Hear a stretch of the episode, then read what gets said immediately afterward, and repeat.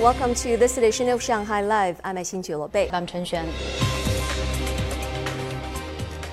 Construction began on four mobile cabin hospitals for COVID 19 patients yesterday in Hong Kong with the support of the central government.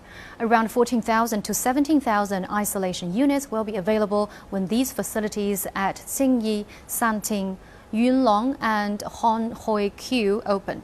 Zhang Yue has a story. The mobile hospital in Tsing Yi will open in about one week. It will capacity for 3,000 COVID 19 patients. We are collecting materials from all over the country to build facilities and mobilize resources to support the project. The central government has set up a special work group to support Hong Kong's fight against the coronavirus surge. One of their focus areas is medical supplies. The first shipments of N95 face masks and rapid antigen test kits have arrived in Hong Kong. We guarantee the highest standards of quality. We use the best transportation equipment. All the medical supplies Hong Kong needs on a daily basis can be delivered in the shortest possible time. Shenzhen has opened three water routes to ensure transit of fresh food to Hong Kong. 200 tons of fresh food arrived in Hong Kong to ease the region's food supply crunch. Zhang Yue, The case of a woman in Fengxian, Jiangsu caught public attention in January after video of her being chained up in a rural house was posted on social media. Investigators said the victim, Mrs. Yang, is Xiao Hua Mei from Yunnan.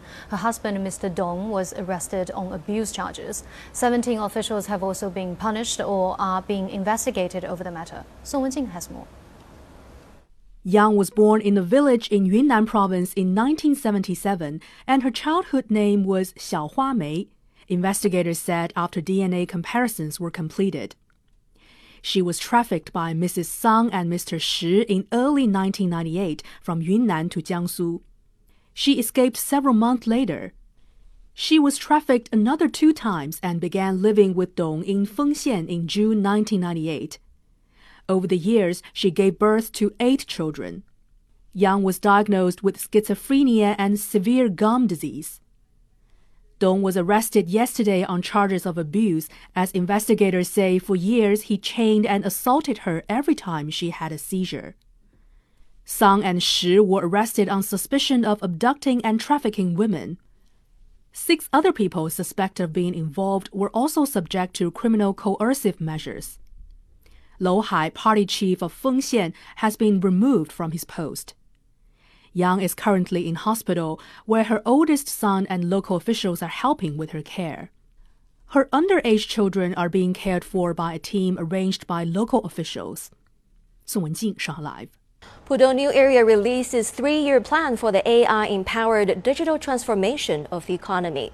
The goal is to build Pudong into a demonstration zone for the application of this technology. Zhang Hong tells us more.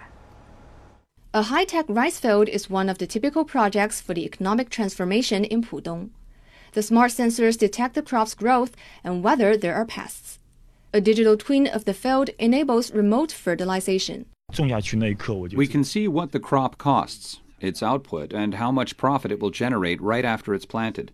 The statistics and analysis will be updated at the computer terminal from seed to harvest. AI technology is the key to this digital transformation. AI technology can learn from the huge amount of data and enhance its accuracy.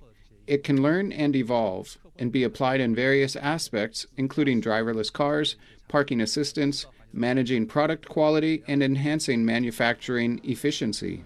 The three year plan calls for 23 tasks in sectors including infrastructure, ecology, and AI application. We want to promote the construction of smart computer terminals and the metaverse. We'll apply new technologies to more scenarios. We'll also encourage companies to develop and run trials, eventually applying them to the city, the Yangtze Delta region, and even the entire country. By 2023, the AI industry in Pudong is expected to be worth 200 billion yuan. Zhang Hong, Shanghai Live.